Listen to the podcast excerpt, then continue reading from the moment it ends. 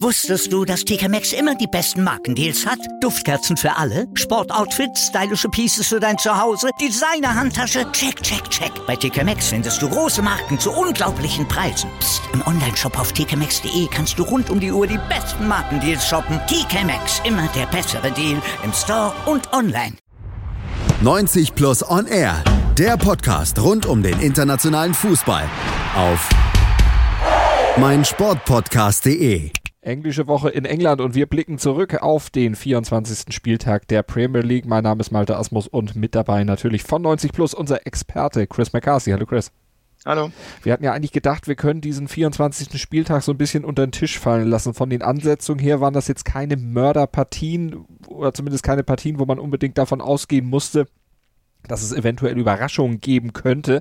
Aber dann gab es natürlich gleich eine Überraschung, gleich am ersten Tag dieses Spieltags, nämlich die Niederlage von Manchester City mit 1 zu 2 gegen Newcastle, Chris. Und das hat uns dann letztlich doch wieder auf den Plan gerufen. Darüber müssen wir natürlich sprechen. Ja, auf jeden Fall. Also jetzt im, im Rahmen des Deadline Day habe ich gedacht, die, die Arbeit können wir uns ein bisschen spannen unter der Woche, aber wie du schon angedeutet hast, da gab es einige Überraschungen. Also dann reden wir doch auch gleich über den 2 zu 1 Sieg von Newcastle zu Hause gegen Manchester City. Der Abstiegskandidat verdirbt also Pep Guardiola die Feier seines 100. Premier League Spiels an der Seitenlinie als City Coach. Pep hatte vor dem Spiel gesagt, wir dürfen uns keine Fehler mehr erlauben und es sah auch zunächst so aus, als würde sich City keinen Fehler erlauben, denn die Führung für für die Citizens in diesem Spiel. Die fiel bereits nach 25 Sekunden durch Sergio Aguero. Ja, wie so oft ging City früh in Führung. Ähm, ich habe jetzt nicht die genaue Zahl im Kopf, aber wir sprachen bereits vor ein, zwei Wochen davon, dass City die meisten Tore in der Premier League in, der ersten, in den ersten 15 Minuten geschossen hat. Und da dachte man wirklich auch gegen Newcastle nach dem 1-0 durch Aguero, dass, ähm, dass das einfach eine Klatsche mhm. gibt, dass City jetzt einfach weiter marschiert nach dem Lauf zuletzt. Und ja, dann kam aber leider wieder das City, das ähm, sich nach einer, nach einer frühen Führung so ein bisschen zu zufrieden zeigt, ein bisschen lethargisch wirkt, ein bisschen Fuß vom Gas nimmt und ja, so passierte dann ähm, das Unvorhersehbare. Da kommen wir gleich zu. Aber diese Entschlossenheit, die City in diesen ersten 25 Sekunden gezeigt hat, wenn man sich dieses Tor nochmal vor Augen führt. Silva, der rutscht in einen Ball rein, spielt in Kniehöhe des gegnerischen Torwarts, der an den Fünfer rangekommen war, an die rechte Seite aus seiner Sicht des Fünfers, wo eben Silva stand, den Ball per Kopf zurück auf Aguero. Also da war richtig Einsatz zu sehen. Ja, auf jeden Fall. Also, wie gesagt, man, man hatte das Gefühl, dass City wirklich keine Fehler machen möchte, dass man alles daran setzen wird, ähm, dass, dass der Titel doch noch äh, gewonnen werden kann und ähm, man auf die Fehler Liverpools lauert. Und so war auch irgendwie die Einstellung äh, der Citizens am Anfang. Und ähm, wie gesagt, es ist einfach unerklärlich, dass City dann von jetzt auf nachher auf einmal irgendwie komplett den Zug rausnimmt, dann, dann merkst du auch, dass der Einsatz wieder ähm, ein bisschen runtergefahren wird. Ähm, die Zweikämpfe, Zweikämpfe wurden passiver geführt und ja, es ist einfach ein Unterschied wie Tag und Nacht, wie, wie City dieses Spiel begann und wie man mhm. dann nach der Führung nach ein paar weiteren Minuten weiterspielte. Irgendwie Selbstzufriedenheit, die da reingekehrt ist in das Spiel der Citizens. Der einzige, der immer wieder mal zu Chancen kam, allerdings auch mit langen Pausen, das war Silver.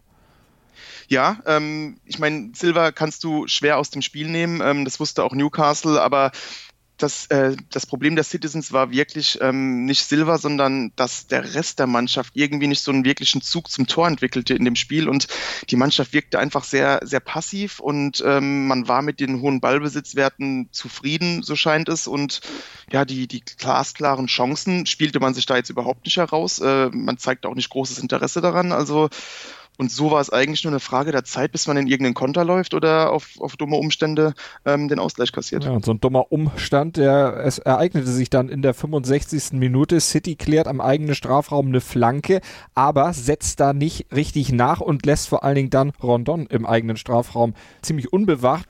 Ja, und es war irgendwie auch ähm, sinnbildlich dafür, wie City meistens agierte in diesem Spiel, nämlich eben diese, diese Schlafmützigkeit und wenn du dann so ein bisschen in einen Trott reinkommst und versuchst, das Spiel irgendwie so einfach runterlaufen zu lassen, ähm, dann ist es in solchen Situationen schwer, ähm, eine hohe Reaktions, ähm, ein hohes Reaktionsvermögen zu zeigen. Und so war es nämlich genau bei diesem Tor.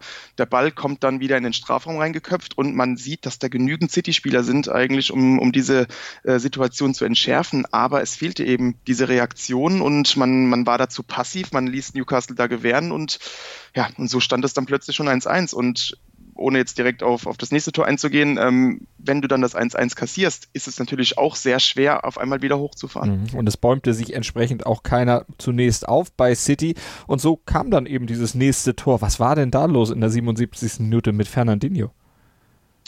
ja, schwer zu erklären. Ähm, ein Mann wie Fernandinho, von, von ihm sieht man eigentlich nicht solche Fehler, ähm, hat den Ball im eigenen 16er und agiert da mit einer unangebrachten Coolness. Ähm, keine Ahnung, was er sich da dachte. Ähm, nimmt sich da alle Zeit der Welt und äh, Newcastle luchst ihn dann im, im 16er den Ball ab und ähm, zwingt äh, Ederson dann ähm, zum Herauskommen und dann gab es auch noch den Elfmeter und dann stand es eben 2 zu 1, aber diese Situation, die fasste dann auch irgendwie diesen Tag für City zusammen, dass da äh, ausgerechnet ein Mann wie Fernandinho ähm, so etwas passiert, in dem Moment, wo man eigentlich versucht, dann doch noch irgendwie die drei Punkte zu holen und dann passiert es noch, dass man äh, sogar diesen einen Punkt verspielt. Mhm. Also da ging wirklich alles daneben. Man kassiert diese Niederlage, das war die vierte in der laufenden Saison und man brachte vor allen Dingen im gesamten zweiten Durchgang gerade mal einen Schuss auf das Tor von Newcastle zustande und das war eben ein Schuss von Silva in der 58. Minute. Ja, wenn man mal die Citizens vergleicht in diesem Jahr mit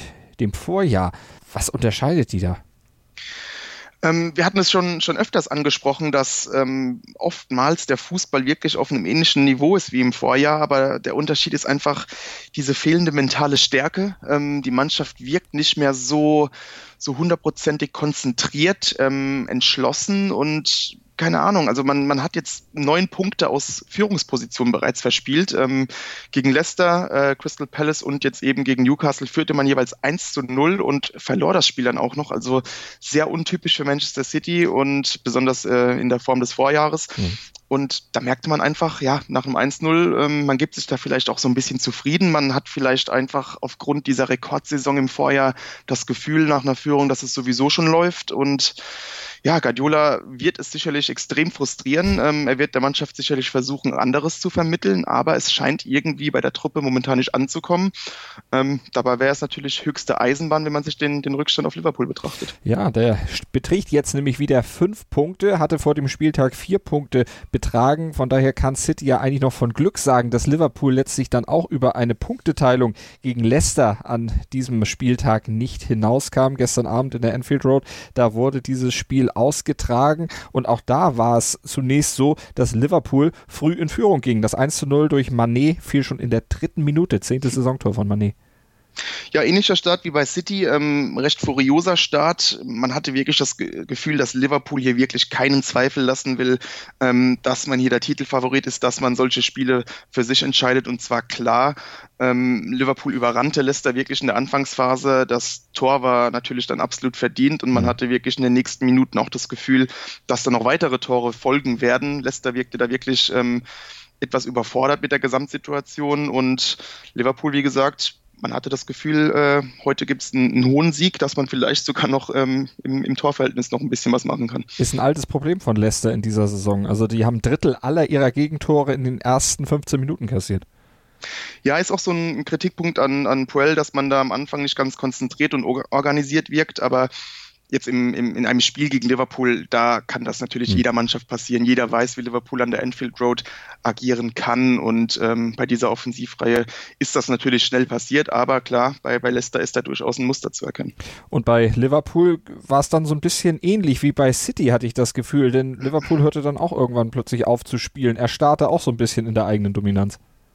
Ja, und es, es war auch sehr verwunderlich. Ähm, wie gesagt, man hatte echt das Gefühl, dass Liverpool hier ähm, einen Kantersieg einfahren kann. Und umso verwunderlicher war es dann, dass man ebenfalls den Fuß vom Gas nimmt. Vielleicht wollte man da ein bisschen seiner neu gefundenen Kontrolle ähm, ja, äh, gerecht werden, die man in, in, dieser Saison so praktiziert. Aber es war in diesem Moment einfach unangebracht und ähm, so merkte Leicester irgendwie, dass man hier reinkommen kann in das Spiel. Man stabilisierte sich und äh, Liverpool gab gerade in der Defensive auch Grund zur Hoffnung und ähm, Leicester sah, dass Liverpool da nicht ganz sattelfest wirkt und umso verwunderlicher ist es dann, dass ähm, Liverpool wohl wissend, dass heute ähm, hinten nicht alles so sattelfest ist, ähm, das Fußballspiel nach vorne so ein bisschen einstellte und Leicester gewann dann Minute für Minute immer mehr äh, Selbstbewusstsein. Lass uns auf diese nicht sattelfeste Hintermannschaft nochmal eingehen. Auch Alisson ließ sich da so ein bisschen von anstecken. Ja, und das ist auch nicht das erste Mal in der Saison. Ähm, wir wissen, dass der Brasilianer ein guter Fußballer ist. Ähm, ich habe manchmal das Gefühl bei ihm, dass er sich da ein bisschen überschätzt. Ähm, oftmals ist er da ein bisschen zu cool, äh, versucht vielleicht sogar noch einen Angreifer, der presst, äh, auszudribbeln und so weiter. Also ähm, auch gegen Leicester war das wieder ein bisschen schlampig. Äh, gerade in der Anfangsphase war das, da war ein sehr schlampiger Pass auf, auf Henderson aus dem Strafraum heraus und da hätte Henderson beinahe noch einen Elfmeter verschuldet. Sah ein bisschen nach faul aus, war aber wahrscheinlich äh, ein Tick vor der Strafraumgrenze, aber das war nur eine Situation in diesem mhm. Spiel und ähm, Alisson sollte da schleunigst vielleicht ein bisschen mehr Ruhe reinbringen, beziehungsweise ein bisschen, ja, ein bisschen von diesem hohen Ross äh, absteigen, dass er Fußball spielen kann, wissen wir. Er sollte es halt einfach begrenzter und bedachter einsetzen. Eine ähnlich nicht gerechtfertigte Coolness wie von Fernandinho im Spiel von Manchester City genau. war es vielleicht, wurde hier jetzt nur nicht so bestraft. Ja, aber bestraft wurde Liverpool für dieses nachlässigere Spiel dann doch noch kurz vor dem Halbzeitpfiff in der Nachspielzeit der ersten Hälfte, nämlich da war es Harry Maguire, der dann das Tor macht zum 1 zu 1. Ja, und man kann wirklich sagen, dass äh, Liverpool eigentlich Glück hatte, ähm, dass das Tor nicht schon etwas früher fiel. Leicester hatte ein paar wirklich ähm, gezielte Angriffe, wo Liverpool alles andere als organisiert wirkte. Ähm, dann dachte man, dass die Reds sich doch noch in die Halbzeit retten, aber ähm, dann verschenkte Liverpool kurz vor der Pause noch einen richtig unnötigen Freisto Freistoß am Strafraum. Und nachdem Liverpool den Ball klären konnte, war es auch hier der zweite Ball, also auch eine Parallele zum City-Spiel. Mhm. Und ähm, hier war es dann Van Dijk, der ein bisschen eingeschlafen war und Maguire aus den Augen verliert und der erzielte dann den wirklich überfälligen Ausgleich. Das hat es dann aber auch schon sich mit den äh, Parallelen zum City-Spiel, denn ein zweites Tor fiel für Leicester nicht, obwohl es durchaus noch Möglichkeiten gab, denn Leicester im zweiten Durchgang auch zunächst erstmal wieder richtig, richtig gefährlich. Ja, und man muss auch festhalten, dass Liverpool wirklich die dominante Mannschaft war, ähm, auch was die Ballbesitzwerte angeht, aber Leicester war wirklich die deutlich gefährlichere Mannschaft meines Erachtens. Ähm, immer wieder brandgefährliche Konter. Ähm, Demi Gray war da zum Beispiel hervorzuheben, ähm, sehr schnell und kaum in den Griff zu bekommen. Und wenn da Leicester das ein oder andere Mal vielleicht ein bisschen konzentrierter den Angriff zu Ende spielt, ähm, gerade Madison ähm, traf, da, traf da oftmals die falsche Entscheidung, dann hätte es wirklich 1 zu 2 stehen können. Aber wie gesagt, äh, Leicester ein bisschen zu schlampig da vorne und äh, Liverpool auch da ein bisschen glücklich. Jürgen Klopp wurde hinterher in der Pressekonferenz gefragt, na, wie bewertet er das Spiel? Wir haben jetzt einen Punkt mehr als vor, der, äh, vor dem Spieltag, von daher alles gut. Überspielt er da so ein bisschen was, was ihm vielleicht dann doch nicht so gepasst hat? Ich glaube ja. Ähm, ich glaube aber auch, dass Klopp so intelligent ist zu wissen, dass er damit eine falsche Nachricht an die Mannschaft schicken würde. Wenn er jetzt wirklich sagt, äh, wir haben hier Punkte verschenkt, wir haben hier schlecht gespielt, wir haben diesen Fehler gemacht, wir haben den Fehler gemacht, ähm, dann kann es sein, dass Liverpool nervös wird und mhm. dass die Mannschaft nervös wird und merkt, äh, wir dürfen uns hier keine Fehler erlauben, ähm, sonst werden wir die Tabellenführung womöglich doch noch verlieren. Und indem Klopp hier so gelassen reagiert, ähm, hält er vielleicht auch dieses Selbstvertrauen, das Liverpool momentan so auszeichnet, ähm, auf dem höchsten Niveau. Und er wird natürlich sachlich die Fehler intern ansprechen, aber ähm, ich habe das Gefühl, dass Klopp hier so wirklich so ein bisschen eine Coolness ausstrahlen möchte und dadurch eben auch ähm, der Mannschaft diese Souveränität beibehalten möchte. Ist in dem Fall im Vergleich dann aber eine berechtigte Coolness, denn ich meine 61 Punkte nach 24 Spielen, 5 Punkte vor dem nächsten Verfolger, da kann man eigentlich auch cool sein. Sollte man, aber ich finde, Liverpool hat wirklich ein bisschen Nerven gezeigt in dem Spiel, ähm, nicht nur in der Hintermannschaft, klar, Liverpool ist da hinten ein bisschen dezimiert momentan, einige Verletzungen, aber man wirkte da nicht sehr souverän und auch im Spiel nach vorne war man nicht so souverän wie sonst. Also da gab es auch kaum gut herausgespielte Angriffe, zu wenige Torchancen für eine Offensive dieses, diesen Kalibers. Also ähm, ja, man sollte cool sein, man sollte selbstbewusst sein, aber man muss auch aufpassen, dass man da nicht vielleicht so ein bisschen ähm, sich so ein bisschen von der Situation jetzt einholen lässt. Dann gucken wir gleich nach einer kurzen Pause hier bei 90 Plus und R auf mein Sportpodcast.de bei unserer Premier League Analyse noch auf weitere Spiele und die verarzten wir für euch in Form der 90 Plus Awards gleich nach einer kurzen Pause. Wusstest du, dass TK Maxx immer die besten Markendeals hat? Duftkerzen für alle, Sportoutfits, stylische Pieces für dein Zuhause, Designer-Handtasche, check, check, check. Bei TK Maxx findest du große Marken zu unglaublichen Preisen. Psst. im Onlineshop auf tkmaxx.de kannst du rund um die Uhr die besten Markendeals shoppen. TK Maxx, immer der bessere Deal im Store und online. Sport für die Ohren. In deinem Podcatcher und auf meinsportpodcast.de. Martin hat schon bewiesen, dass er alle möglichen Turniere gewinnen kann. Nur Golf This is the final game of the 144th Open Championship. auf meinsportpodcast.de. In dem Fall wollte ich mir das nicht nehmen lassen. Nur Golf It says a lot about the European Tour and how far we've come over the years. auf meinsportpodcast.de. 90 Plus und eher die Premier League Analyse auf meinsportpodcast.de mit Malte Asmus und Chris McCarthy. Chris. Und wir schauen, nachdem ich euch das Ergebnis von Tottenham genannt habe. 2-1 haben die gegen Watford gewonnen, steht damit auf Platz 3. Zwei Punkte hinter Manchester City. Gucken wir auf erstmal Chelsea, die stehen auf Platz 5 mit 47 Punkten, punktgleich mit dem FC Arsenal. Arsenal hatte 2 zu 1 in Cardiff gewonnen, aber für Chelsea, die werden langsam aber sicher durchgereicht nach unten, denn die haben jetzt schon das zweite Spiel in Folge verloren in dieser Woche, hatten ja zunächst bei Arsenal mit 0 zu 2 verloren und jetzt kriegten sie bei Bournemouth mit 4 zu 0 richtig die Hütte voll. Chris, und das hat dich veranlasst, äh, Chelsea und vor allen Dingen auch dem Trainer Maurizio Sarri den Orientierungslos Award zu verteilen.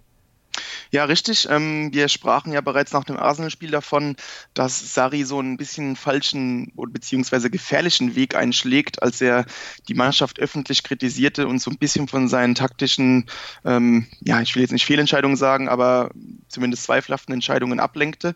Und ähm, ja, diese, dieser Weg ähm, scheint jetzt fortgesetzt zu werden, auch auf dem Platz.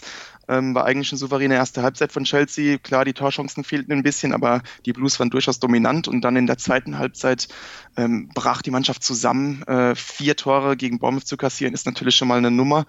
Und auch nach dem Spiel äh, wählte dann Sari ähnliche Worte wie ähm, schon bei dem Arsenal-Spiel und äh, ja, zweifelte so ein bisschen die Mentalität der Mannschaft an, behauptete, dass er vielleicht nicht der Richtige sei, diese Mannschaft zu motivieren, eben weil sie schwer zu motivieren sei. Mhm. Ähm, es gab auch Berichte, dass die, dass die Mannschaft ähm, nach dem Spiel sich eine, eine 50-minütige Rede vom Trainer anhören musste, ohne, ähm, ohne den, den restlichen Trainerstab. Also ist sehr viel Unruhe momentan und eben auch diese sportlichen Probleme, das sprechen wir immer wieder an, aber Sari ist da anscheinend ein bisschen zu stur. Jorginho auf der 6 wird jetzt Woche für Woche äh, von den Gegnern als Schwachpunkt ausgemacht, weil er eben diese Defensivschwäche hat. Brooks nahm ihn da toll aus dem Spiel. Ein Kanté wirkt ein bisschen überfordert in seiner offensiveren Position. In der Offensive ist man absolut brotlos, 700 Pässe und ähm, kaum Torchancen herausgespielt. Also ähm, Sari wirkt momentan etwas orientierungslos, sprich, er weiß nicht, welche Worte er wählen soll, er weiß nicht, wie er seine Mannschaft motiviert und er weiß auch nicht, welche Anpassungen er machen muss, damit es endlich wieder besser läuft. Er hat ja ein bisschen was versucht, er hat Higuain geholt, äh, der kann aber so schnell auch noch nicht einschlagen oder passt er vielleicht auch gar nicht in das System, was Sari hat. Wir haben ja mehrere Probleme mit dem System, du hattest ja schon die Position von Jorginho angesprochen. Ja, also ich, ich finde irgendwie ähm, passt ähm, Higuain eigentlich schon rein, denn Chelsea fehlte oftmals ein Endprodukt in den letzten Wochen vorne. Aber ähm, was mir dann ein bisschen negativ auffiel, Klar, es war jetzt äh, sein erstes Spiel in der Premier League, aber ähm, Higuain wurde so ein bisschen von seiner eigentlichen Stärke beraubt, ähm, ließ sich sehr oft ein bisschen fallen ins Mittelfeld, ähm, sollte da ein bisschen am Spielaufbau teilnehmen. Aber wenn man sich mal die Passstatistiken von Chelsea anguckt und auch die Spieler, die da im Mittelfeld sind, ähm, da sollte eigentlich genügend Kreativität sein und Higuain sollte sich da vielleicht eher darauf konzentrieren, ähm, in Abschlussposition zu kommen. Aber ich denke, auch das ist vielleicht so ein bisschen von Sarri äh, eine Ausrichtung gewesen und auch das wäre wäre dann, wenn es so sein sollte, eine wirklich zweifelhafte Entscheidung. Wenn Sari jetzt auch selber sagt, er weiß nicht, ob er die Mannschaft richtig motivieren kann, ob er selbst der Richtige ist, das zu tun, das klingt ja verdammt nach A, Zweifel an äh, überhaupt der Tätigkeit, die er da ausübt und nicht so, als wenn dieses Engagement trotz dieses Mega-Starts zu Beginn der Saison, wir haben ja drüber gesprochen, es war ja rekordverdächtig, noch lange Bestand hat. Ja, ist eine, eine sehr brenzlige Situation. Es ist irgendwie sehr schwer, ähm, aus den Worten des Italieners schlau zu werden. Ich kann mir vorstellen, dass es auch so ein bisschen Taktik ist, dass er vielleicht da die Mannschaft so ein bisschen an der Ehre packen möchte.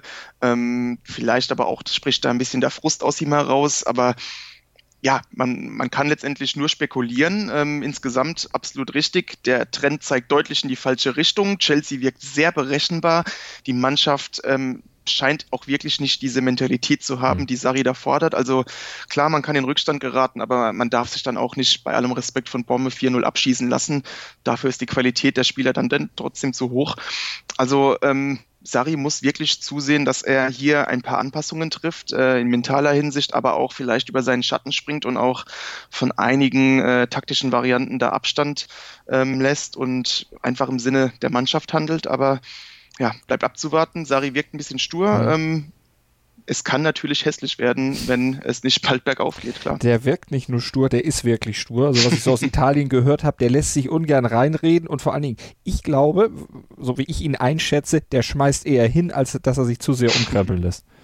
Das kann ich mir auch sehr gut vorstellen. Ja, ich kann mir vorstellen, dass die Frustration irgendwann zu groß wird, dass er einfach der Ansicht ist, dass er nicht das richtige Personal für sein System hat. Und ähm, ich glaube auch, dass Sari eher der Typ ist, bei dem sein System nicht in Frage gestellt wird, sondern eher ähm, ja die, das Vermögen des Spielers mhm. umzusetzen.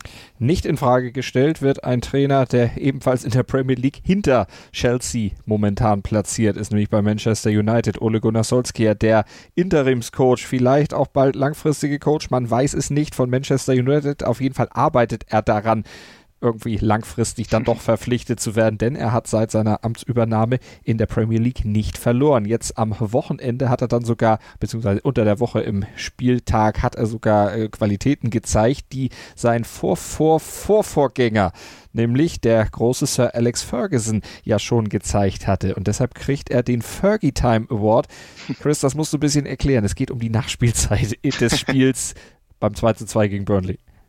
Genau, ähm, wir sprachen ja beim letzten Mal schon darüber, dass äh, Ole Gunnar Solskjaer Wege gefunden hat, äh, United wieder United zu machen, sprich die, die Werte dieses ähm, Traditionsvereins wieder auch in die Mannschaft reinzubekommen, dass man wieder hungriger, selbstbewusster und einfach mit, mit breiter Brust hier agiert. Und eine weitere ähm, Qualität dieser glorreichen United-Zeit war insbesondere unter Sir Alex Ferguson auch immer dieses Talent, sehr späte und ähm, entscheidende Tore zu, schie äh, zu, schießen, wie auch Solskjaer selbst, äh, unter anderem natürlich im Champions League-Finale gegen Bayern.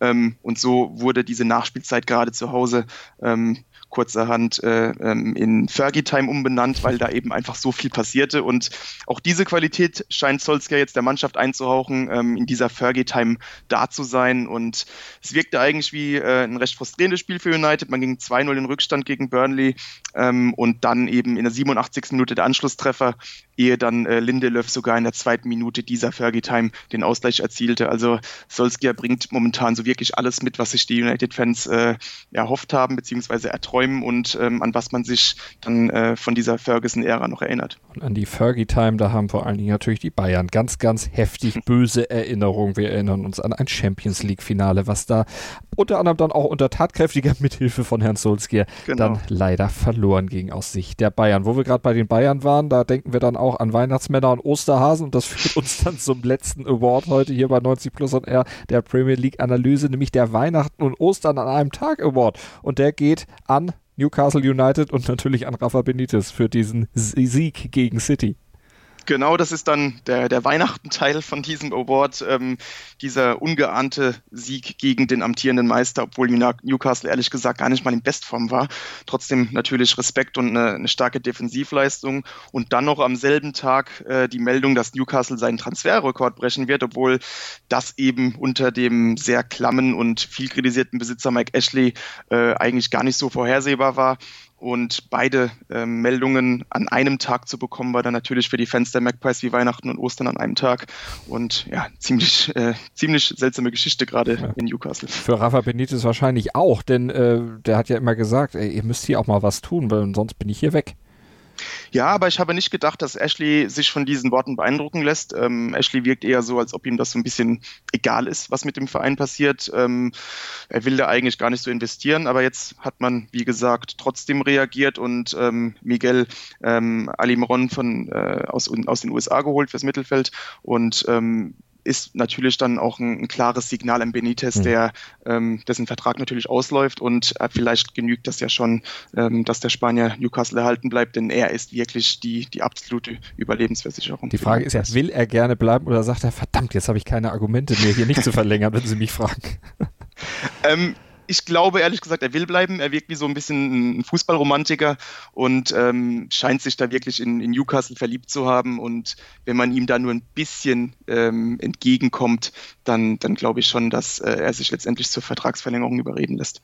Dann gucken wir noch auf weitere Ergebnisse von diesem Spieltag. Und da können wir festhalten, dass Fulham nämlich jetzt weiter sich von dem letzten Platz entfernt hat, hat nämlich gewonnen mit 4 zu 2 gegen Brighton. Huddersfield, der Tabellenletzte, der hat dagegen verloren. 0 zu 1 gegen Everton. Also der Trainerwechsel hatte da dann auch nicht den großen Erfolg oder nicht den erhofften Erfolg. Wolverhampton Wanderers gewinnen mit 3 zu 0 gegen West Ham und Southampton und Crystal Palace, die trennen sich 1 zu 1. Ja, die Spiele aus der englischen Woche in der Premier League waren es das bei uns hier in der Analyse auf 90 Plus und R bei meinsportpodcast.de. Mehr von der Premier League kriegt ihr natürlich dann in der nächsten Woche auf die Ohren hier bei uns. Lest ansonsten bei 90 Plus die Artikel zum englischen Fußball, zum internationalen Fußball und zum Transfergeschehen. Heute ist ja auch noch Transfer Deadline Day. Passiert vielleicht noch ein bisschen was. Alles Wichtige dazu findet ihr bei 90 Plus. Chris, vielen Dank. Danke auch. 90 Plus On Air, der Podcast rund um den internationalen Fußball auf meinsportpodcast.de. Wir klingen nicht nur gut, wenn wir direkt am Spielfeldrand stehen. Die Adler Mannheim bleiben der Tabellenführer in der deutschen Eishockeyliga. Oder direkt von der Schanze berichten. Wir haben einen spannenden ersten Durchgang gesehen. Bei den Springern Kamil Stoch führt vor Zielen Bartol. Wir sehen dabei auch noch gut aus. Borgia Sauerland ist offizieller Ausstatter von meinsportpodcast.de. Borgia Sauerland. Berufsbekleidung, Arbeitsschutz und mehr auf borgia-sauerland.de.